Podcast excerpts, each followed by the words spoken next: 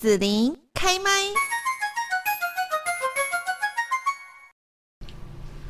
好，那么今天呢，我们在节目这边哦，就是要跟大家来介绍一下，在高雄市的妇女馆这里呢，从这个二零二三年的五月二十号开始哦，就是会有一个很特别的市集。那我们知道说，现在其实在，在呃，不管是高雄还是别的县市，其实大概会有一些，比方说以农业为主的市集啦，或者是说哦文创文青的啦，哈这样子的一些市集的摆摊展现哦。不过呢，今天要介绍这个市集。哦，他强调的就是要有这个女力，好，然后呢还要亲子，还有呢就是环境的永续。好，那我们今天在这里就是来邀请到呢一起来啊参与妇女馆好事集的几位哦，包括说我们先请这个高雄市社会局哦这个好事集的承办人黄玲琦跟大家来打招呼问候一下。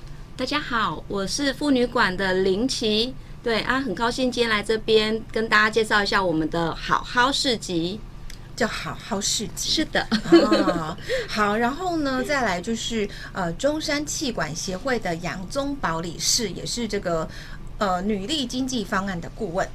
Hello，大家好，我是宗保。嗯，那另外呢，就是在这个好好市集里面呢，来参与呃摆摊嘛，哈的这个创业姐妹吴代杰，代姐。大家好，我是狒狒时光天然宠食的那个品牌创办人戴姐。嗯，那我们在这边就是要请几位，然后跟大家来呃聊一下，说为什么高雄市妇女馆要推出这个好好市集，然后叫这个名字啊？其实在这边跟大家先分享一下，其实我们高雄市在对于妇女经济的部分，大概已经呃执行由来已久，至少大概有十年了。那从早期我们陪伴妇女，大概是从课程的方面来让他们培力。成长，那逐渐到今年，我们做大幅度的一个改变，就是把我们以前他们培力的一些实验市集，我们直接转成实体运作。那所以我们也择定在我们妇女馆旁边的绿色草坪，直接就办理这个好好市集。那以女性为主，那我们也强调的是亲子共融，对，那还有就是现在最夯的环境永续这个课题。那希望透过我们好好市集，让大家看到我们女性的部分，在这一个市集里面，大家的发光发热。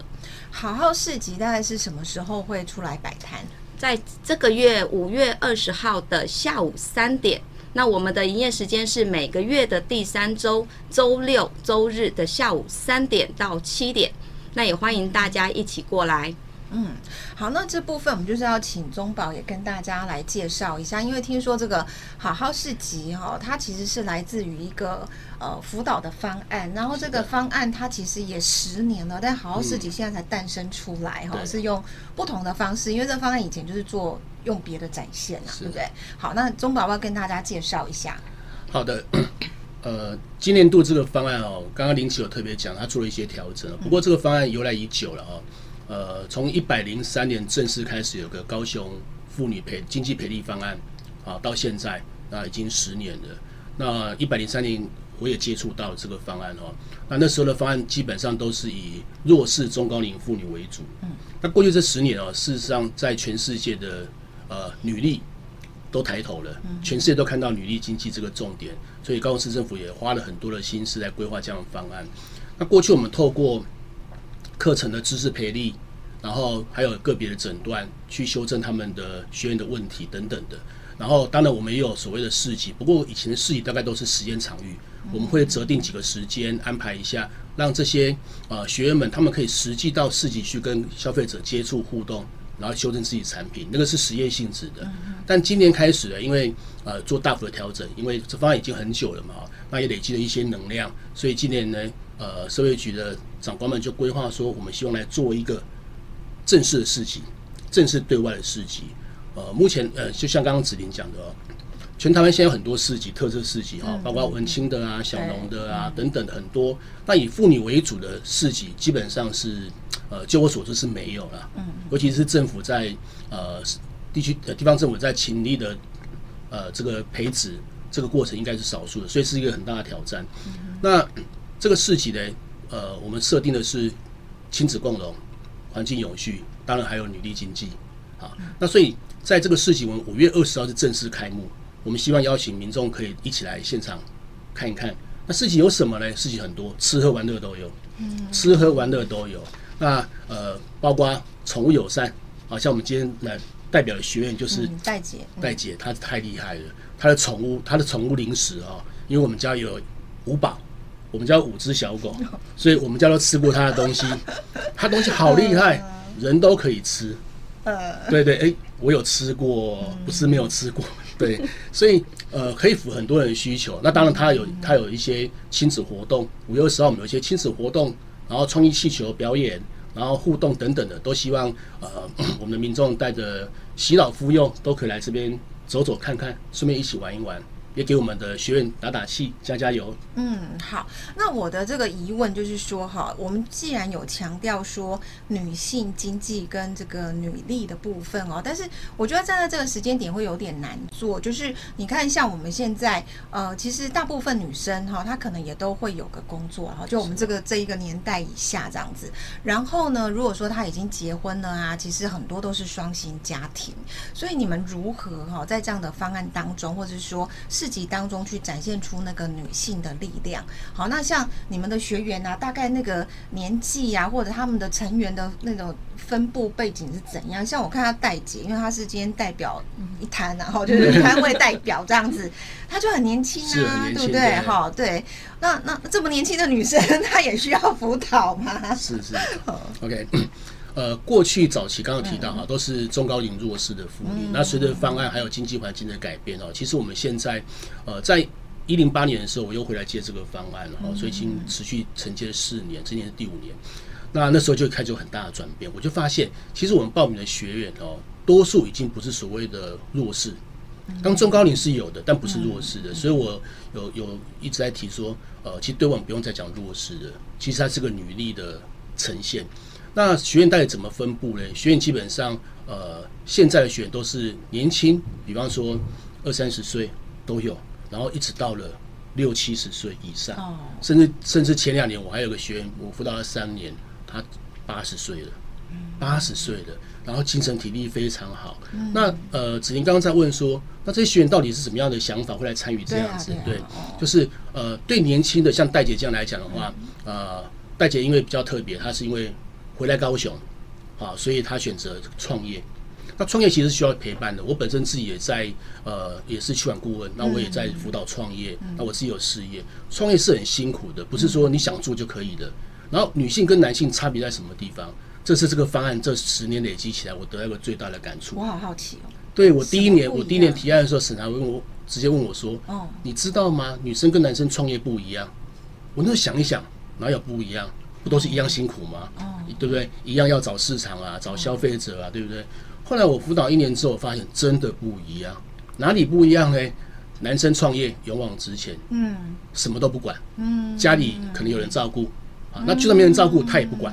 那女生不一样，哎，真的是这样子的。女生会想比较多哈，女生会被拉扯，后面要先照顾好了，我才能往前冲。他如果家庭家庭没有顾好，他不能出来。那他做每一件事情，他都必须要征求到家庭的同意，可能先生。甚至是公公婆婆，甚至孩子。那我们常常在这个辅导过程当中遇到有些女生，明明就是很有气色、有企图心，可是做到一半突然发现不行了，她不想做了。那了解才发现说，原来是家庭有其他因素，比方说公公婆婆生病了啊，哇，她就停顿下来了，因为先生不会停顿下来，至少他停顿下来。那我就觉得说，哇，这个干扰因素太多了，对一个想要。专注创业的人来讲，干扰因素太多了。那怎么去协助他们呢？其实有时候我们还要社会局这些我们的社工的的这些呃朋友一起来辅导他们，协助他们走出来，啊，甚至听他们说说话。对，所以以前我在办诊断的时候，其实我都要花很多时间听他们讲话。对，不是帮他们解决问题而已，先听他们讲完，因为你才会知道说，原来他真正的问题并不是做的问题。而是牵绊的问题，嗯，这个干扰太大了，所以让他们创业会变得比较缓慢。但是我也发现一个优点，他们很有韧性哦，很有韧性。就是我们在辅导像男性创业的时候，男生创年线创业的时候，有时候他遇到一些问题的时候，他会选择放弃，嗯，但女生不会，嗯，他会盯在那个地方，韧性十足。嗯他可能慢，他少脚步一步一步。你是说龟兔赛跑吗？对，永远都是乌龟 影，对，永远都是乌龟影，对，坚持的那个啦，对，那个韧性，他不容易被打倒。那他当然表现出来不是像男生像 powerful，但是他就是一步一步的朝自己目标在走。那这个方案还有更多，其实都是已经退休的人士，退休的妇女，她可能从公家机关退休啊，或是民营单位退休都有。他们要来这干嘛？他们在圆梦。哦，他们年轻的时候有个梦想，比方说有人想要来做一些喜欢植物，他想要做一些植物的盆栽，好，可是呢，他以前的工作没办法，为了生活，嗯为了家庭，他根本就没有办法实现自己的梦想。那他终于退休了啊，小孩子大了啊，他没有那么大经济压力，但他想圆梦，他想做一下自己。这在这几年其实蛮常看到的。这些这些呃学员女性朋友学员，她倒不是真的是经济很缺乏，不是她在圆她的梦。所以，我都跟跟很多学员分享说，其实圆梦很重要，对，因为现在这个时代哈，世界卫生组织也也讲了嘛，就是说六十五岁以上其实是中年人嘛，嗯，他不是老年人了嘛，对不对？所以我们还有很长的路要走。那怎么样让自己生活生活更好，去实现自己年轻的梦想，也是这个方案有很多女性学员参加的特点之一。哦，好，那我们就来听一下实际的这个参加的代姐 哈，你的。故事跟经验，因为刚刚中宝有讲说，你是因为呃家里的关系，所以本来其实是在外地，应该算是求学跟工作吧，对不对？你就是离开高雄了吗？嗯，没有，有点复杂。对，你你讲，你你先讲一下你的故事能讲的部分，让大家知道一下。好，然后怎么会来参加这个活动？哦，好的好的，那个呃比较特别是因为。我本身不是高雄人，然后我是在台北出生长大，然后中间有一段求学时间，因为户籍在彰化，所以又回到彰化。对，然后后来大学跟工作又再度回到台北，这样子。那大家其实大部分的人就是因为就业机会或者是一些生活，呃，求学啊，或是什么样的经历，都会选择北漂嘛。对，那我那个时候就是在台北，就是工作也七八年了。那因为家庭因素，因为我们家就是大家家里有三个小孩，然后大家就是各自散布在北中南的呃大学念书，然后在当地就业这样子。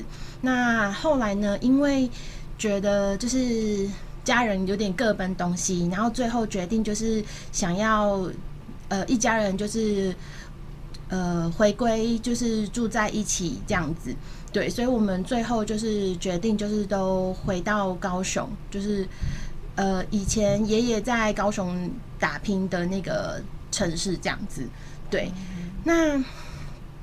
呃，那对你来讲，这是一个陌生的，因为你的朋友啦，或者是说认识的一些资源啦等等，好像也都不在高雄。是，就是有点既熟悉，但是又很陌生。因为以前小时候回阿公家就是回高雄，但是回阿公家基本上就是跟长辈啊在一起，或是附近的公园玩玩。然后其实对这个城市，只是对高雄两个字很熟悉，但其他就。呃，不太清楚这样子，对。那刚回来的时候，确实就是，其实也是蛮紧张的，既期待又怕受伤害，因为在这边没有了，就是以前过往熟悉的朋朋友、同事、同学这样子，然后就是感觉好像一切就是从零开始。那就是虽然说这边也有一些亲戚，但是就是大体来说，就是整个就是。归零的那种感觉，这样子，对，需要就是一点勇气，就是踏出做这件事情，对。那、那你怎么会选择要创业，然后加入这样的方案辅导呢？哦，因为我那个时候其实，在连锁服饰品牌，就是从工读生开始做，做到店长，就是待了有七八年的时间。那那个时候本来也有想过说，呃，我是不是就是呃品牌的调点到不同区域就好？但是呃那时候适逢大概就是二十七八岁左右，然后就很认真的就是冷静。就是沉淀下来，就是思考自己未来人生想要走的这条路这样子。然后，其实我以前就是一直有在探索自己的兴趣。那我就发现，其实我对于就是呃不不管是宠物、动物，或者是就是比较热衷于就是生命这件事情这样子。对，那刚好我家里就是有一只就是呃嗯。呃一只狗狗，一个汪星人。对，那我们家狗狗，嗯、它叫美美，草莓的莓。那美美它本身就是是一只就是很像猫咪的狗狗。那它那个时候其实会做宠物零食这件事情，是因为它。对，因为它就是不太喜欢吃外面的商业零食。那我真的也是，呃，花了很多钱，然后买过很多品牌，但是就是找不到他喜欢的。对，那后来呢，偶然间发现他喜欢吃原肉烘干的，就是零食。那我就开始尝试自己做。那做了之后，其实是有机会，就是其实也是特别感谢，就是那个社会局妇女馆嘛，因为那时候。因为渐渐的，宠物跟人之间的连结越来越强烈。那像，呃，就是在一百一十二年度啊，就是十五岁以下的人口，就是已经低于就是狗猫加起来的，就是总数了这件事情。所以就是像宠宠物这方面的，就是，嗯、呃，它的一些就是。连结啊，或者是各种，就是不管是 一些就是相关的啦，它其实就是都慢慢的就是越来越得到更多人的重视，这样子。嗯。所以很多城市他们就是努力啊，在做宠物友善这件事情。那我那个时候就是开始做了宠物零食，那因为上了社会局。他们一开始先创办的那个，呃，女力有狗力，它主要是就是呃培培养，就是培训饲主，然后教导我们一些就是教养的观念，然后让我们跟狗狗他们可以有更好的连接或更好的引导方式，增加更亲密的关系。嗯。对，那有。将来有机会就就是经过考试就可以成为一只合格的治疗犬，然后再回馈服务社会大众这样。那我一开始原本是参加了这个方案，那因为训练过程中是其实是需要很多的零食做辅辅佐，对。那他又不吃商业零食，那我就开始自己做。那我做了之后，学员们觉得哎、欸、东西不错，然后又拜托我也一起就是制作这样子。那到了第二年的时候，刚好就是就是那个妇女馆的。呃，同事他们就是很热心的跟我说，哎、有一个那个女力经济的那个方案啊，就是因为我有开始在做一些临时这件事情，然后我刚好又适逢一个就是转职期，然后在探索的阶段，然后他们就鼓励我说，哎、你要不要去试试看？对，就是。给我了一个这样子的契机，然后就是走入了就是市集，把我原本只是做给我们家宝贝的那个零食，然后渐渐的哎，可以跟更多人去分享这样子。对，那比较特别的是一开始是有这样子的想法，那确实像中宝老师讲的，就是 呃，女生有时候在做创业这件事情，会有点就是犹豫不安、紧张，然后各种就是就是。嗯，担心害怕啊，这样子就真的比较没有办法这么勇敢。对，那后来呢，就是因缘际会下，然后我就是在高雄，呃，高雄师范大学他们的那个爱动社领养了，就是我人生中第一只自己决定要领养的一只浪犬，这样子。对，那因为它本身。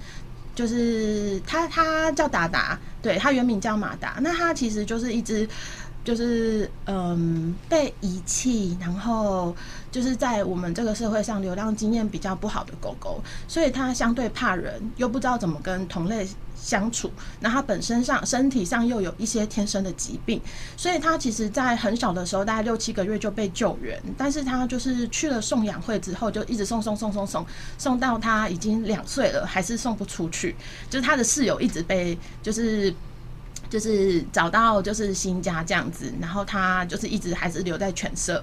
那我就是有机会认识了他之后，那我也带他就是去上了就是那个嗯。治疗犬的相关课程，然后其实是因为达达的关系啦，然后让我更有勇气的，就是在市集这方面就是崭露头角，因为我开始要自己独立负担一只就是一个生命的时候，就是你要自己的决定，然后你要负为他负起全责，那你必须就是要有稳定的经济来源嘛，对，所以你不可能靠着过去的就是那些存款，然后或者是嗯、呃、在探索阶段兼职的一些工作，然后去养活自己跟他。对，所以因为把他接回来了，那我就决定好，那我就要就是更努力的往前冲这件事情。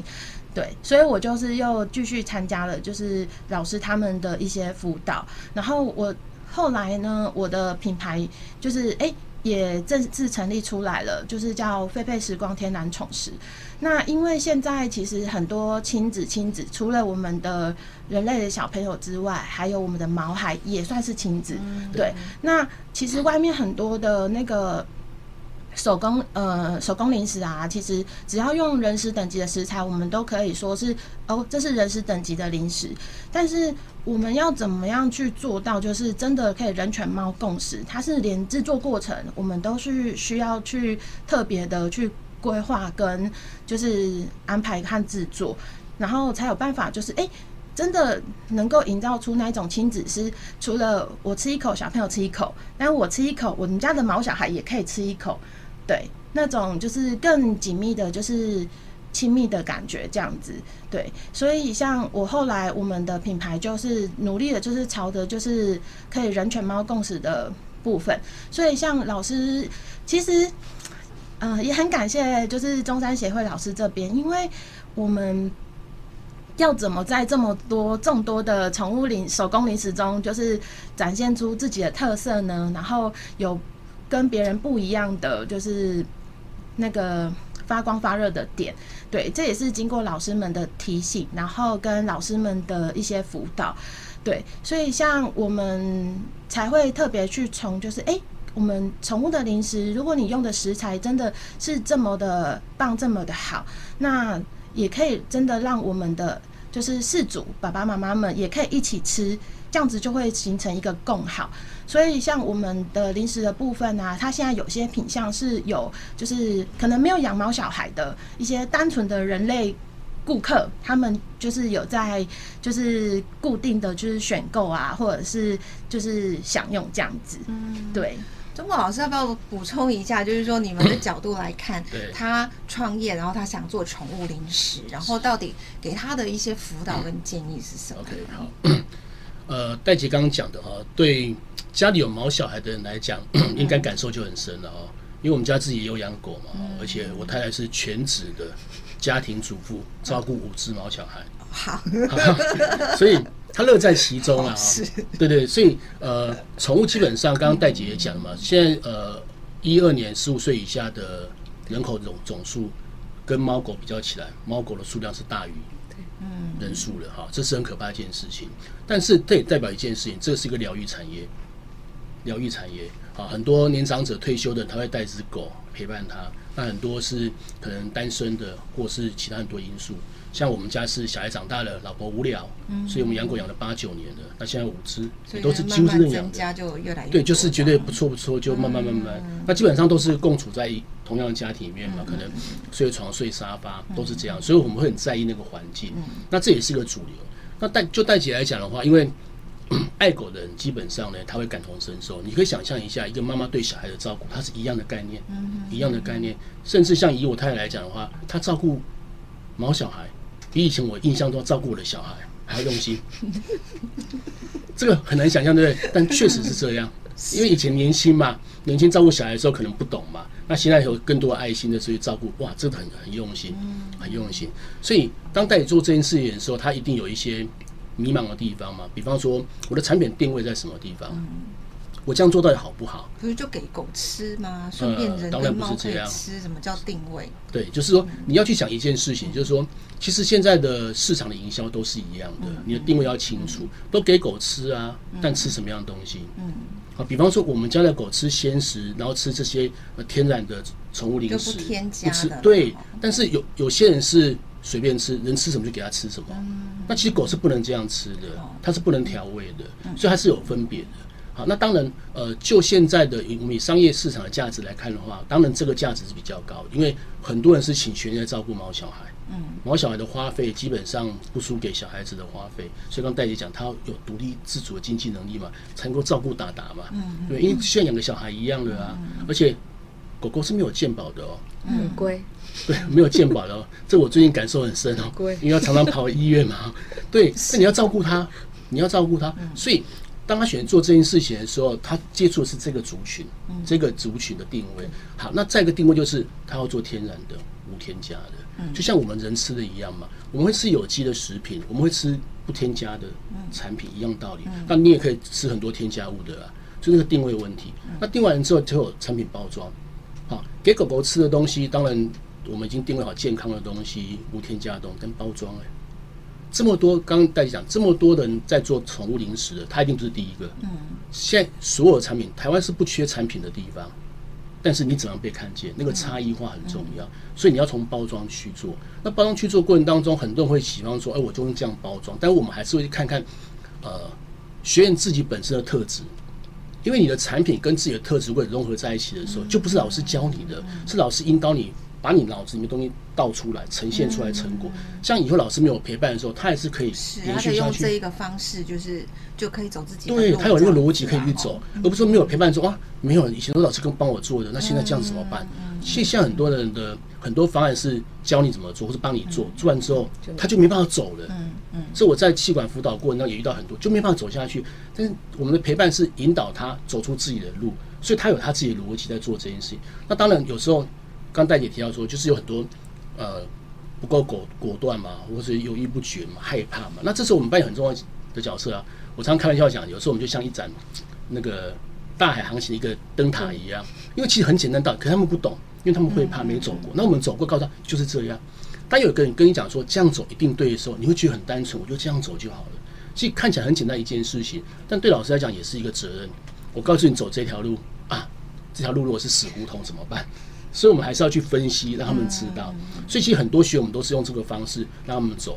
那曾经有学员，像我们有很资深学员啊，他早期的时候被我调整过之后，他一刚开始被调整的时候，因为要改变，走出舒适圈嘛，其实他是恨我的，因为讨厌我的，他是非常讨厌我。他就说：“ 杨老师怎么给我这么大压力？这样子我们怎么办？”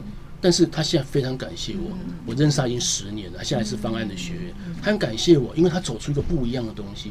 他以前就在市集的收入，他现在不是市集，只是他串门子跟客人聊天的时候，他大部分时间都是在收单。他有很多基础客人，然后有新的产品推出来，客人就会跟他订购，然后他就利用其他时间去送，送到指定的地方去，所以他过得非常非常惬意，然后跟消费者跟客人也是变成好朋友。那他现在就。我不能说他很喜欢我，但跟我互动就很好，我才知道说，原来他以前这么讨厌我，因为被改变一定是痛苦的。对呀。但是，呃，不过那时候因因为可能是呃我们刚进入方案，所以用的方式是比较不友善女性，就这男创业应该就这样走嘛。但现在我们学会了应该怎么样子慢慢去引导他们，不会像以前那样子。对。对对对对对对对。所以这些例子都是呃妇女朋友他们的。呃，能力提升出来哈，就所谓女力的呈现，所呈现出来的结果。那当然更重要一点是，我们还希望这些学员们可以互助，资源可以整合。嗯，比方说戴姐她做的是宠物零食嘛，我们也有姐妹她是做宠物的服饰、领巾，哎，不错啊，这个就可以结合嘛。好，然后呃，当我们办活动的时候，未来我们会办很多活动，比方说有宠物的活动，宠物来的时候，小朋友也来了啊。他就热闹了。那小朋友来之后，也有小朋友玩的东西，小朋友可以买的东西，也有家长可以买的东西，都有。然后我们也希望营造一个这样的氛围，是可以未来在这个地方他度过一个悠闲的下午。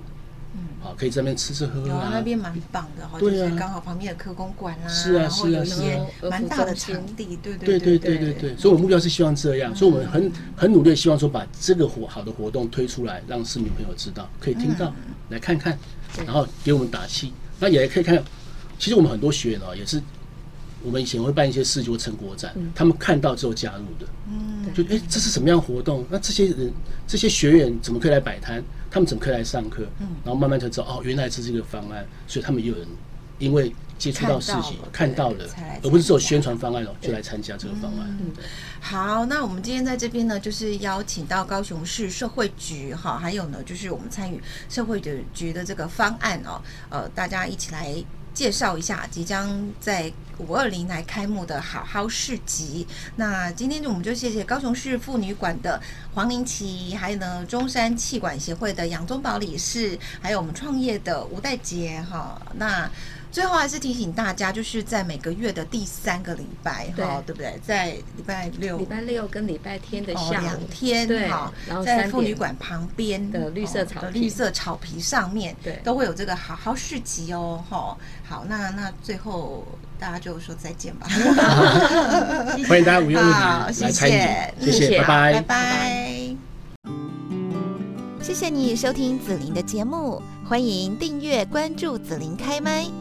紫琳也想听听你在听完这一集节目后有什么想法或感受，欢迎留言分享或前往紫琳的官网内职天生来逛一逛。我们下次见。